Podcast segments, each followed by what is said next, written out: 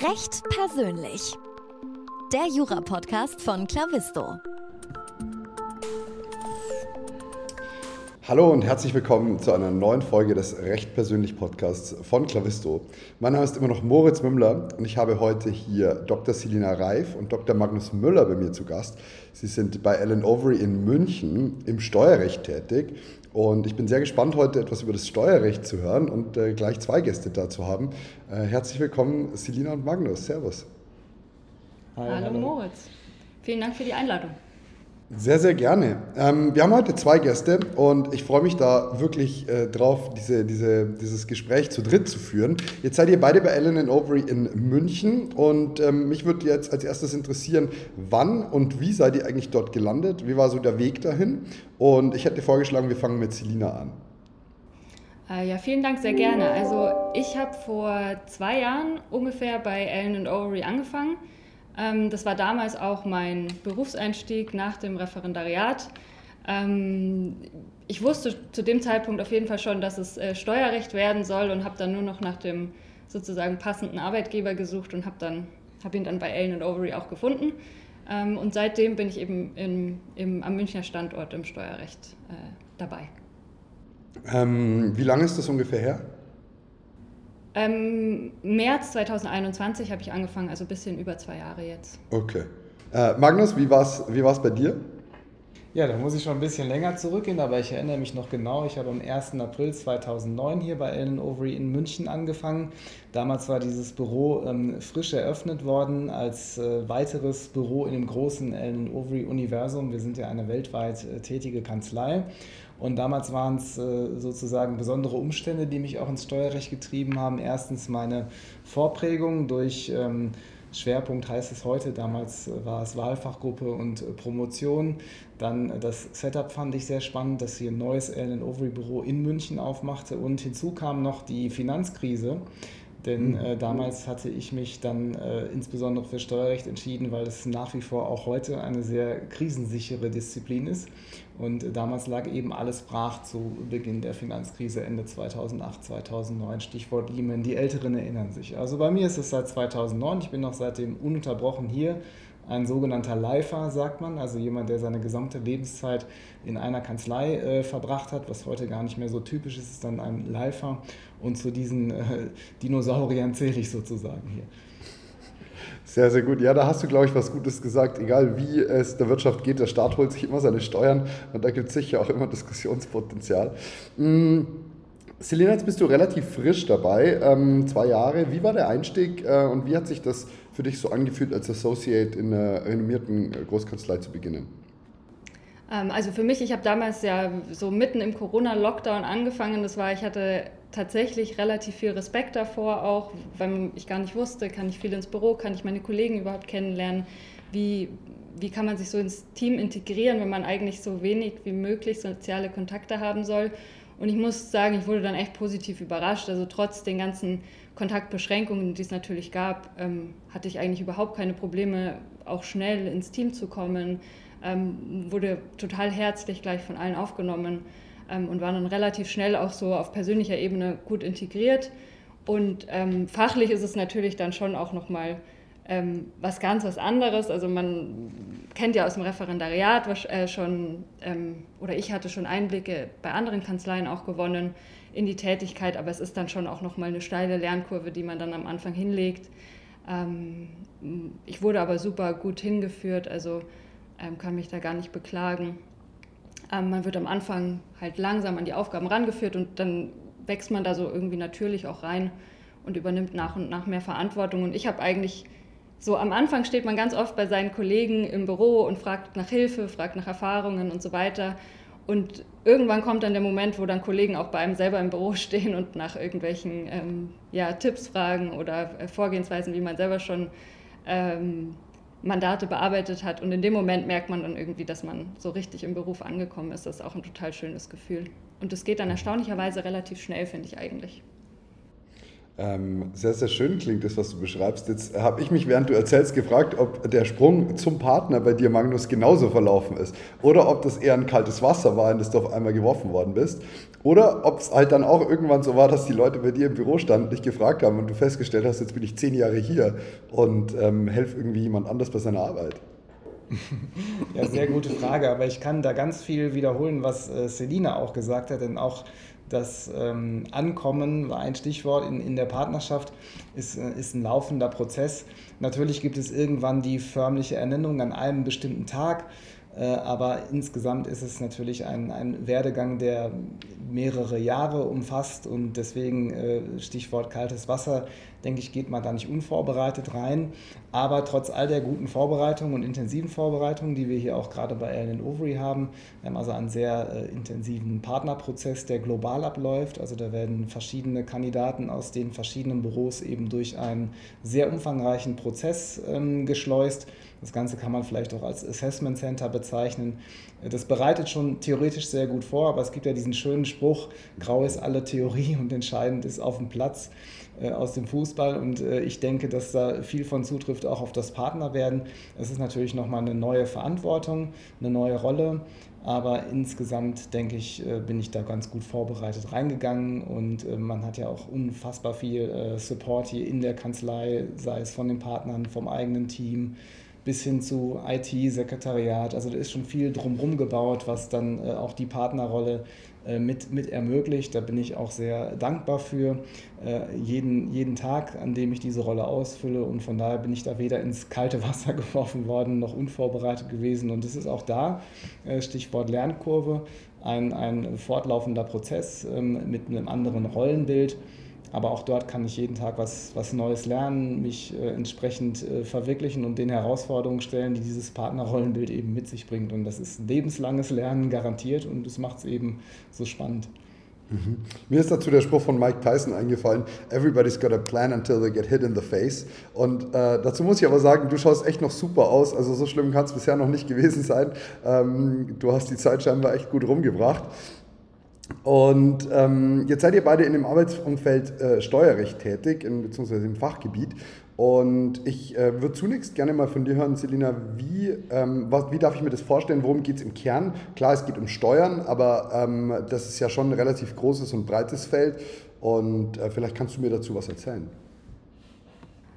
Äh, ja, sehr gerne. Also ich, ich würde sagen, so, man kann es eigentlich gar nicht auf einen, einen Kern runterbrechen ähm, wenn du mich fragst, also wie, Steuerrecht an sich ist so, so divers und vielseitig, dass man manchmal morgens überhaupt nicht weiß, welche, also welche Aufgaben auf einen zukommen und ähm, ob man die Aufgaben schon mal gemacht hat. Also es sind einfach ganz viele verschiedene Tätigkeiten, die unter diesem ja, Überbegriff Steuerrecht zusammengefasst werden können, dass ich jetzt gar keinen Kern benennen könnte, den, um den es tatsächlich geht. Oder wie siehst du das? Das sehe ich genauso, Selina, denn am Ende des Tages hast du recht, es ist eine Disziplin, die vielleicht den ähm, Anschein einer, einer Nischendisziplin erstmal erweckt, wenn man draufschaut. Oh, Steuerrecht, das ist was ganz Spezielles, Abgeschlossenes.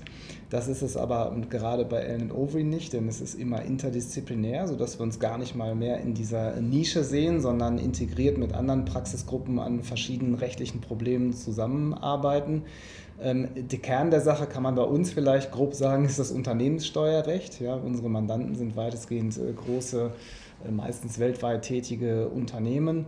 Und von daher fokussieren wir uns auf das Unternehmenssteuerrecht in all seinen Facetten, aber das ist so dermaßen breit gefächert, dass wir sicherlich noch einen eigenen Podcast und noch einen und noch eine Folge 3 bis 13 äh, abspulen könnten, um das wirklich auszudifferenzieren. Aber das Schöne ist eben das Interdisziplinäre, das Internationale und dass es sich natürlich ständig ändert. Also wenn du ein Steuergesetz in die Hand nimmst, Stand 2023, dann ist es nach einem halben Jahr oder spätestens nach einem Jahr schon wieder in der Neuauflage und da ist nicht alles äh, reflektiert. Von daher zeigt das eben die Dynamik, die das Ganze mit sich bringt und schon immer gebracht hat.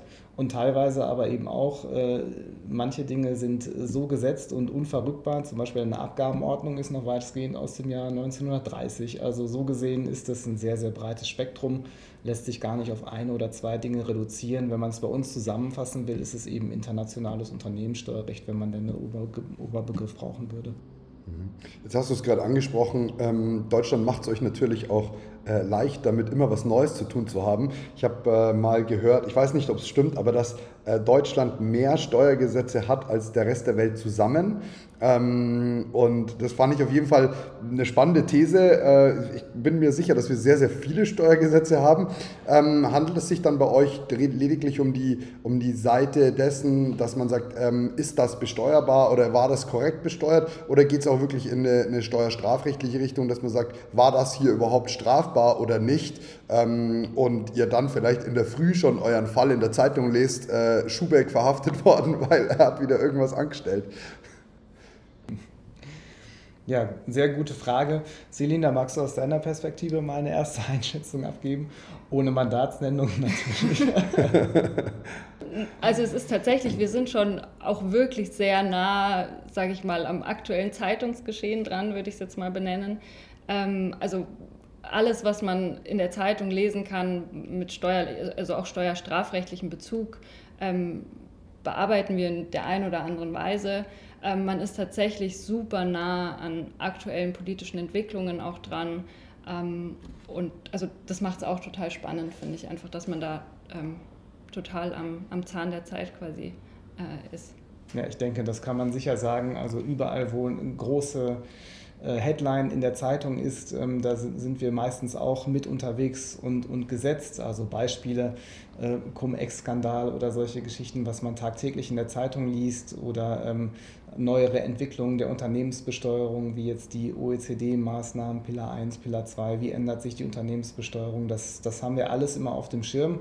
Vielleicht kann man dazu noch sagen, ähm, wir sind dann natürlich auch äh, rückblickend unterwegs in vielen Fällen, denn äh, manche, manche Fälle sind äh, Jahre, teilweise Jahrzehnte alt und wir haben ja zuletzt auch gesehen, dass das deutsche Verjährungsrecht auch großzügig und mit Rückwirkungen in jedenfalls strafrechtsbemarkelten großen Fällen verlängert werden kann.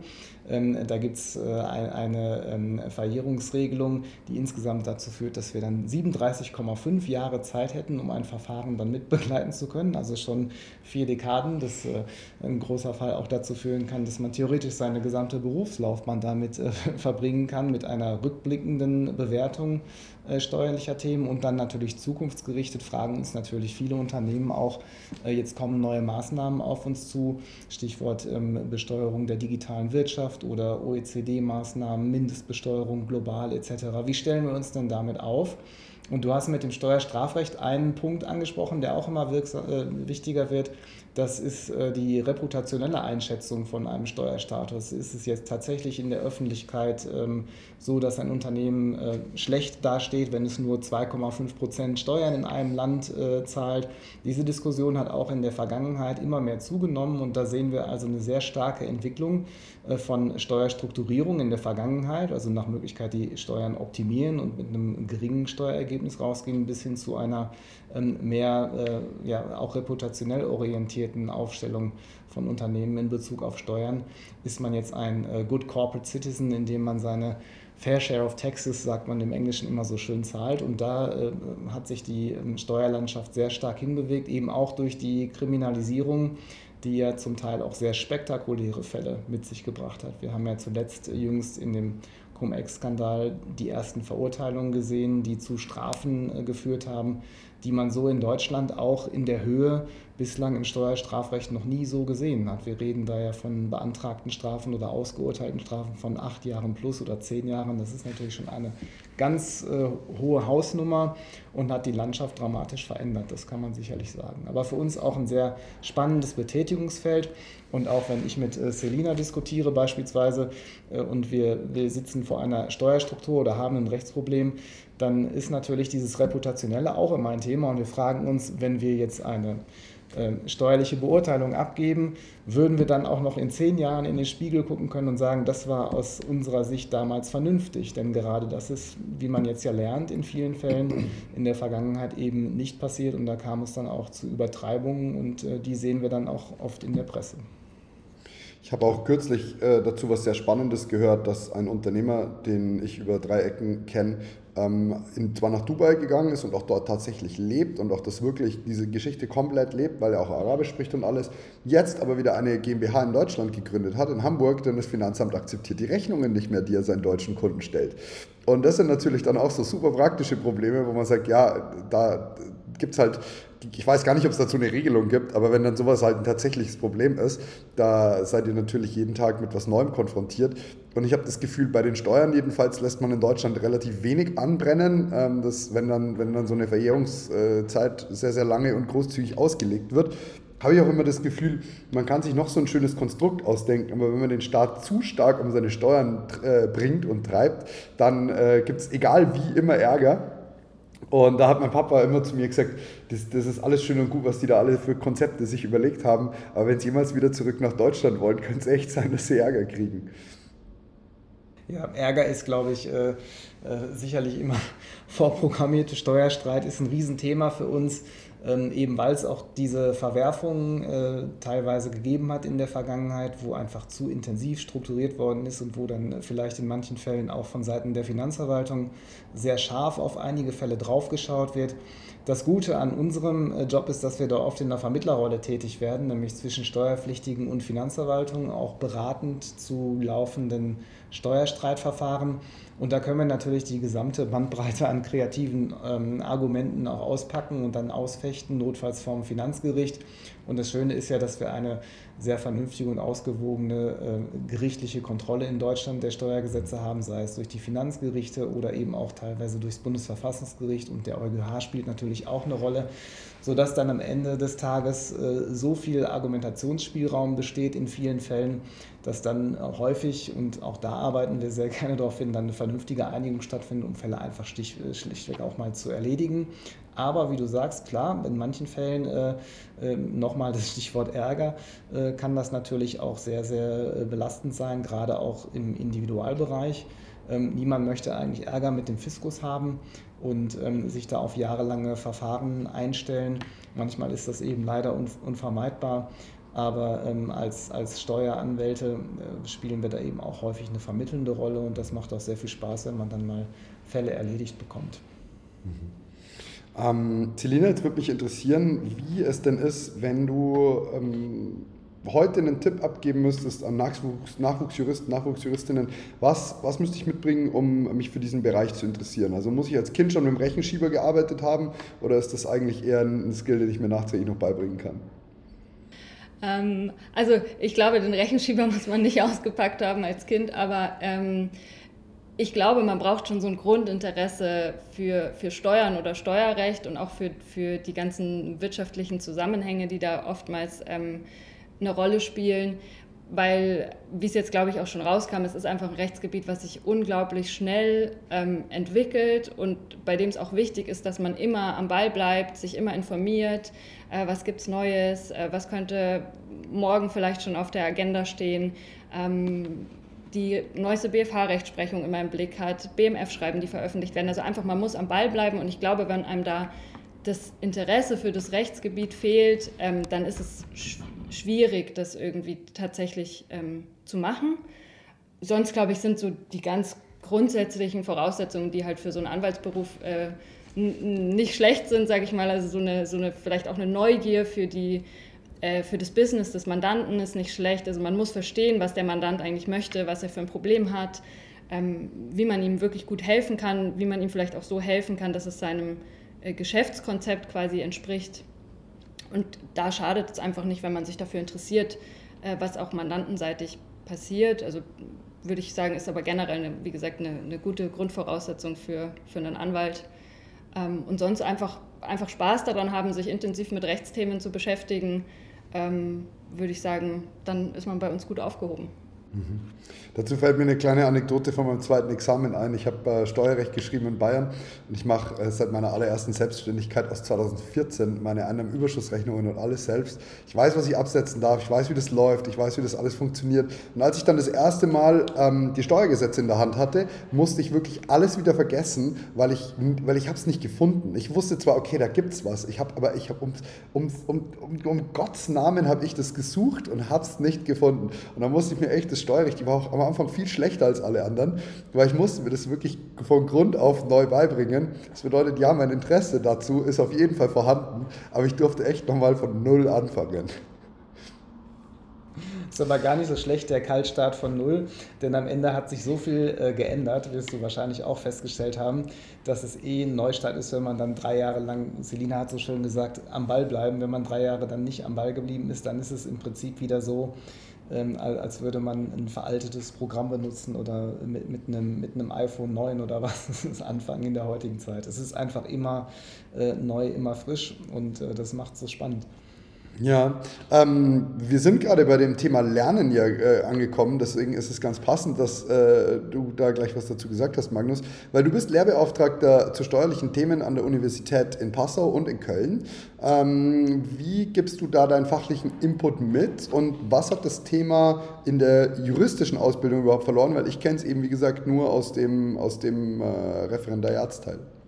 Mhm. Ja, also ich mache das sehr, sehr gerne, dass ich ähm, steuerliches Wissen auch an den Universitäten vermittle, vielleicht zu den Studiengängen oder zum Konzept, die sehr unterschiedlich sind. Einleiten ein paar Sätze.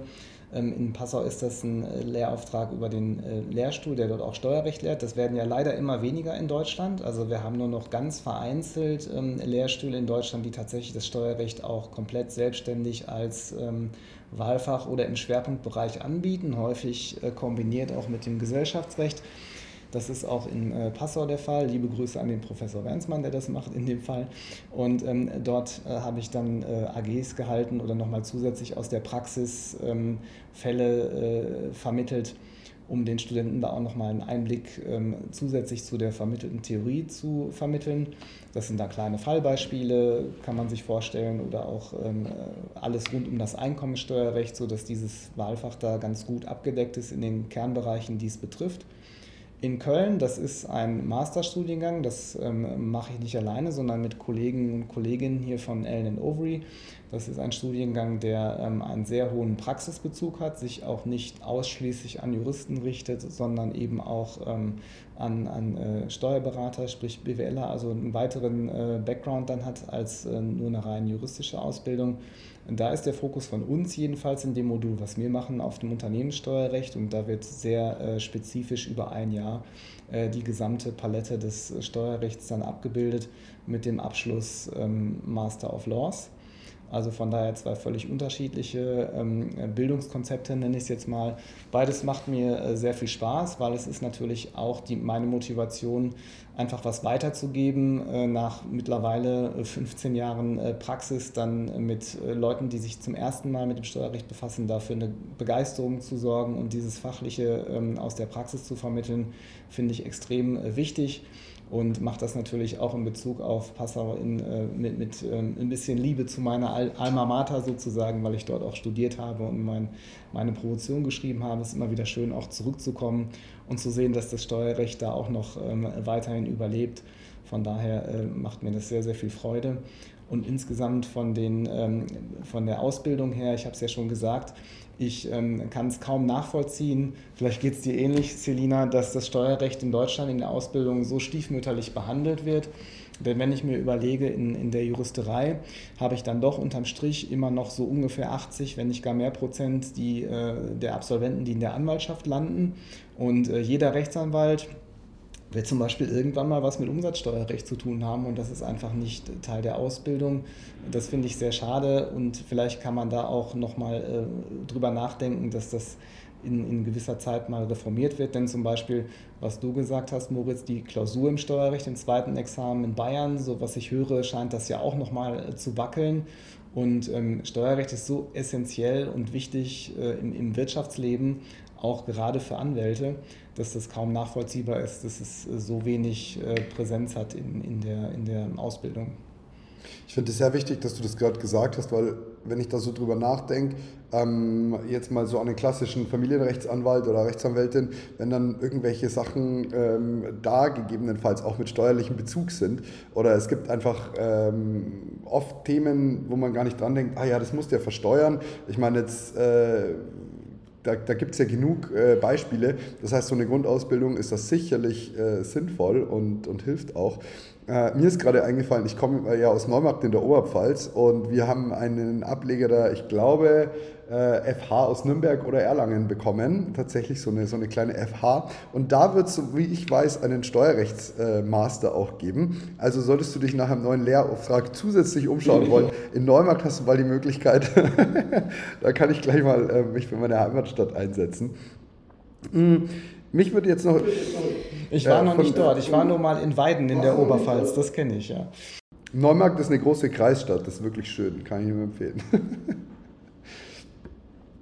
Selina, ähm, möchtest du dazu was ergänzen? Ähm, welchen Rat würdest du jungen Menschen, Nachwuchstalenten oder auch noch keinen Talenten geben, die ähm, ins Steuerrecht gerne gehen möchten oder die es interessant finden?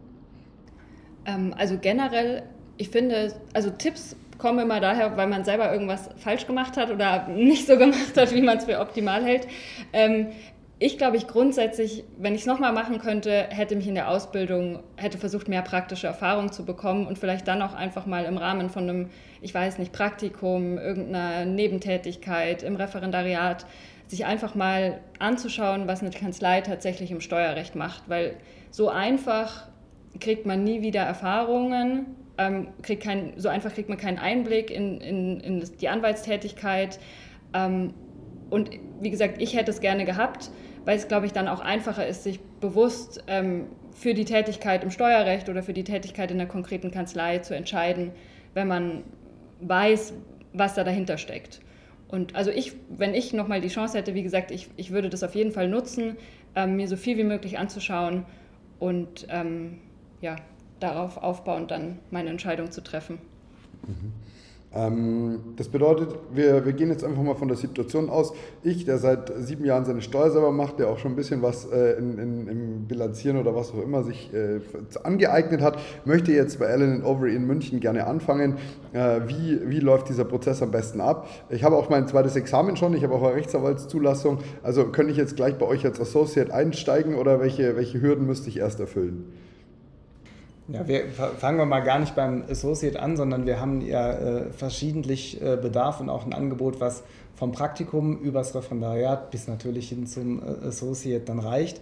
Also wir können da auch schon im frühen Stadium im Studium äh, was anbieten für interessierte Praktikanten. Referendariat ist natürlich auch eine sehr schöne Gelegenheit, uns kennenzulernen, nicht nur, aber auch äh, insbesondere gerne im, im Steuerrecht.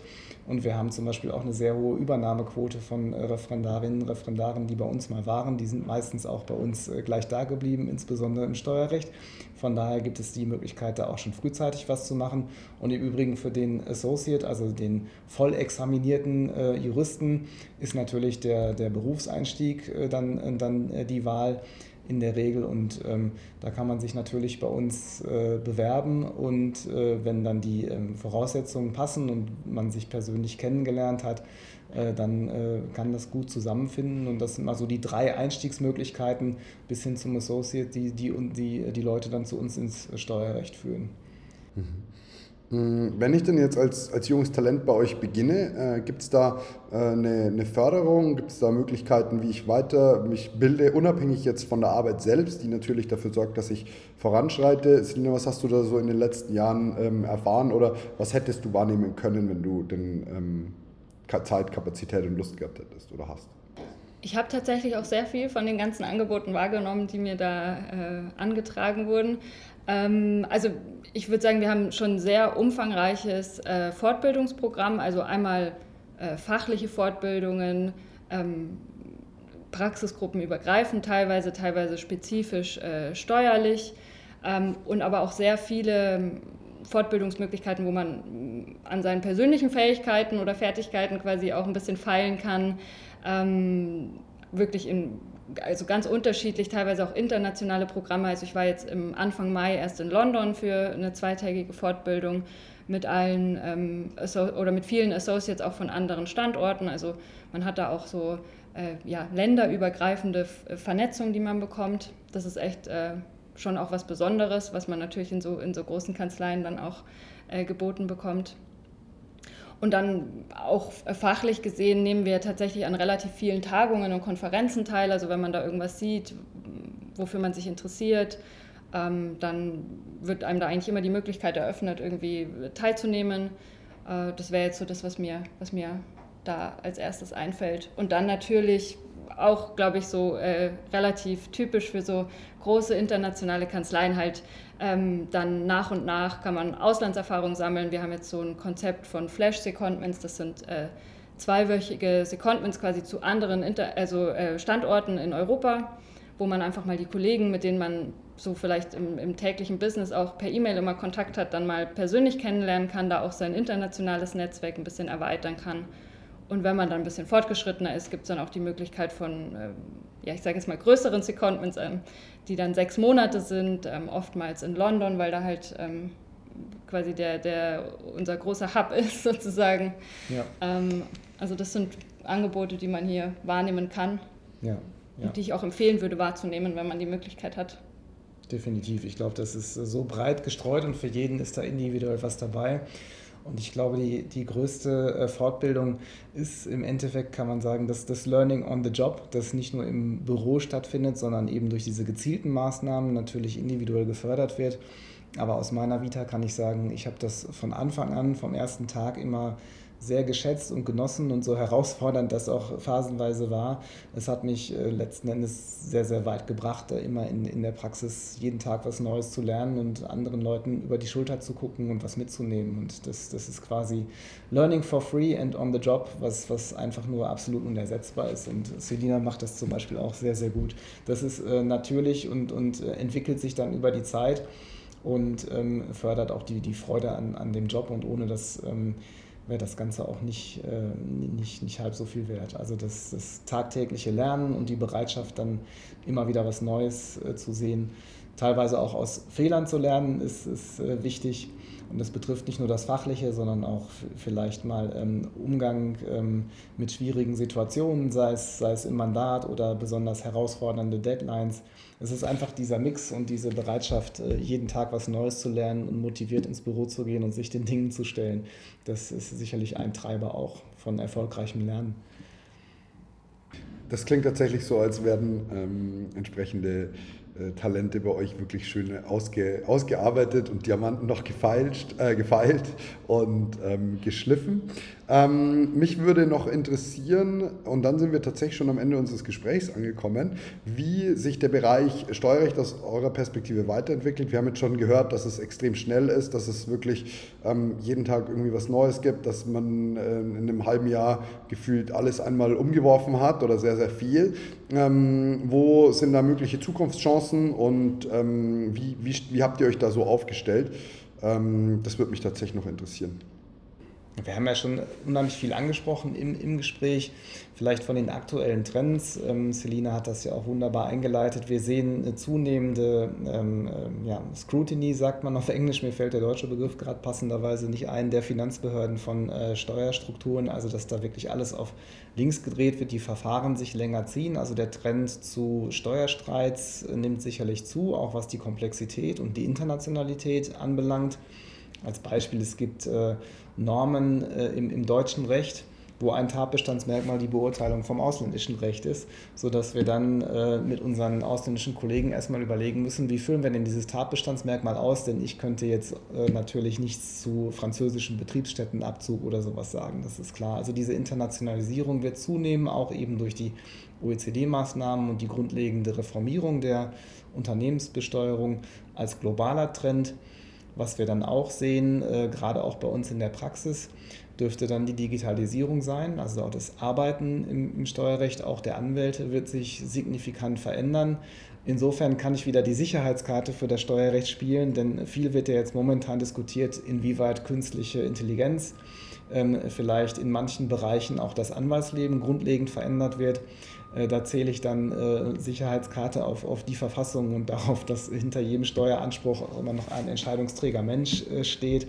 Von daher wird sich insofern nicht viel verändern, was unsere tägliche Arbeit anbelangt, sehen wir aber immer mehr, dass man natürlich ähm, diesen Grundsatz ähm, Work smarter, not harder auch mit künstlicher Intelligenz oder mit elektronischen Tools lebt. Also wenn ich überlege, wie äh, Selina jetzt äh, mit, mit bestimmten Dingen umgeht ähm, im täglichen äh, Arbeitsleben, wie jetzt bei E-Mail-Reviews oder, oder technischen Tools, manche Tools, die sich äh, selbst ausbilden können, um das Arbeiten zu erleichtern. Das ist faszinierend und beängstigend zugleich, aber darin sehe ich den nächsten großen Trend, wobei wir, glaube ich, in Deutschland bei der Digitalisierung auch im Steuerrecht und bei der Steuerverwaltung leider noch etwas hinterherhinken. Das kann man ja auch so schön in der Zeitung verfolgen, wie Beispiel Grundsteuererklärungen, wie das dann sich alles verzögert hat, weil die Systeme überlastet waren.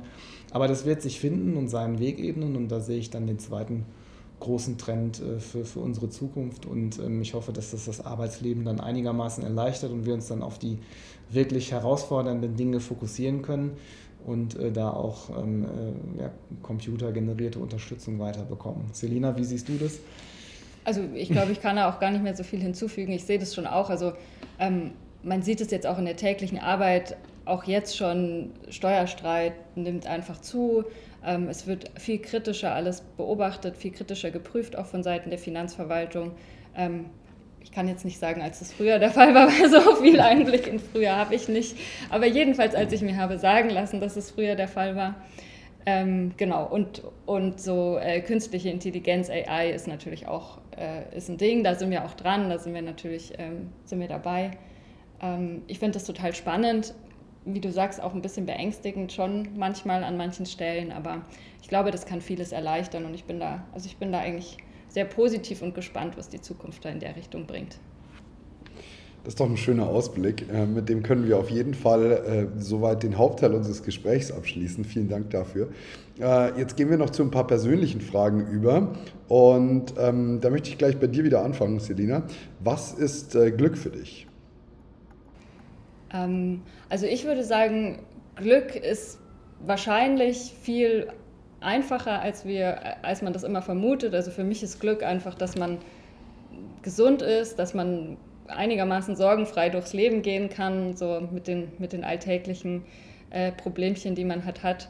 Und für mich ist es auch, ähm, bedeutet Glück auch, dass ich quasi eine eigene Entscheidung treffen kann und so leben kann, wie ich persönlich das äh, für mich möchte oder für richtig halte. Ich, ich kann ganz hier ganz kurz einhaken. Ähm, Magnus, lass mich raten, für dich ist Glück, wenn das Finanzamt gegen das Steuerkonstrukt, das ihr euch überlebt habt, keine Einwände hat.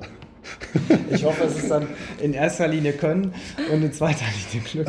Aber ähm, ja, auch sowas kann mal äh, glücklich machen. Klar, so berufliche Achievements machen, äh, machen glücklich. Aber ich äh, denke, Selina hat das ganz schön zusammengefasst. Also ähm, runtergebrochen, äh, Gesundheit, Autonomie und einfache Dinge. Ja, äh, das ähm, äh, verursacht dann Glücksgefühle. Spontan kann ich zum Beispiel nennen, wenn, wenn meine Kinder mich morgens mit irgendwas überraschen, mit dem ich nicht gerechnet habe, dann ist, das, ist das ein Anwendungsfall von Glück sozusagen. Äh, da gibt es viele äh, Dinge. Aber Glück und Erfüllung findet man auch im Beruf. Das ist extrem wichtig, gerade bei unserem äh, sehr anspruchsvollen Beruf. Und ich glaube, wir sind äh, pretty happy, wie der Engländer sagen würde. Sehr schön. Ähm, Magnus, welchen Traumberuf hattest du als Kind, wenn wir gerade bei Kindern waren? Oh, ich glaube, da gab es vielleicht verschiedene Traumberufe über die Lebensphasen hinweg. Äh, wenn, wenn ich ehrlich bin, äh, hatte ich vielleicht mit sechs, sieben Jahren einen Beruf, der heute ganz äh, gut in die Zeit passen würde, im Blick. Da habe ich mich nämlich sehr für Umweltschutzbelange interessiert. ähm, äh, komischerweise. Ich hatte eine sehr hohe Affinität zum äh, Tierschutz. Dann ist es in, in, in fortschreitendem Alter vielleicht natürlich der typische Jungsberufswunsch gewesen, wenn ich jetzt etwas erfolgreicher und talentierter gewesen wäre äh, beim vor dem Ball treten, äh, würde ich vielleicht nicht im Steuerrecht gelandet sein, aber am Ende des Tages, glaube ich, äh, habe ich mit sehr viel Glück ähm, das Steuerrecht gefunden und bin damit auch recht zufrieden. Sehr schön. Und bei dir, Selina? Ja, also so, ich glaube, ganz klassisch wollte ich immer Tierärztin werden. Das ist, glaube ich, auch so der typische, äh, typische Mädchenberufswunsch. Wobei ich glaube, das hat sich auch verschoben. Heute ist das Influencer, wenn du mich fragst. Okay, also bei mir früher war das noch Tierärztin. Ja, ich bin auch sehr froh, in der Zeit geworden worden zu sein. Hm, ich möchte mit einer Frage abschließen. Ähm, ich begeistere mich viel zu sehr für, äh, und das dürft ihr jetzt beide vervollständigen, wenn ihr möchtet. Gibt es da was? Also ich finde, die Frage hat ein ziemlich, also das schwingt so ein bisschen negativ mit. Ich glaube, für alles, für das ich mich begeistere, begeistere ich mich sehr gerne und aus gutem Grund. Deswegen gibt es gar kein viel zu sehr von meiner Seite. Hm, bei mir ist es vielleicht ähm, die Liebe zum Fußball, die nicht immer einfach ist. das kann ich gut nachvollziehen, ähm, das verstehe ich. Da, da gibt es oft Frustrationen, die vielleicht nicht notwendig gewesen wären. Ich äh, danke euch beiden ganz, ganz, ganz herzlich für dieses wunderbare, schöne Gespräch. Es war sehr, sehr spannend, einen Einblick in eure Tätigkeit zu bekommen. Lieber Magnus, liebe Selina, vielen, vielen Dank für eure Zeit und dass ihr hier wart. Vielen Dank, hat Dankeschön. sehr viel Spaß gemacht. Ja. Danke. Ich wünsche euch alles Gute. Ciao, ciao. Ich hoffe, dir hat die heutige Episode gut gefallen. Wenn du Fragen, Kritik, Anregungen oder Feedback für mich hast, dann freue ich mich auf deine E-Mail an podcast.klavisto.de. Apropos Klavisto, bist du schon Mitglied bei unserem Förderprogramm für Nachwuchsjuristinnen und Nachwuchsjuristen? Wenn nicht, dann geh jetzt auf klavisto.de und bewirb dich um einen Platz in unserem Förderprogramm. Als Klavisto-Talent bieten wir dir die besten Karrierechancen und deinen Weg in eine Top-Kanzlei. Darüber hinaus haben wir noch einige Förderleistungen, die auf dich warten, darunter zum Beispiel das Use-Abo, ein JA-Abo, Gesetzestexte und auch ziemlich coole Schönfelder-Taschen von The Loyal One. Und es gibt noch wesentlich mehr Förderleistungen, die dort auf dich warten. Wir freuen uns auf deine Bewerbung. In diesem Sinne, bis zum nächsten Podcast. Mach's gut. Tschüss.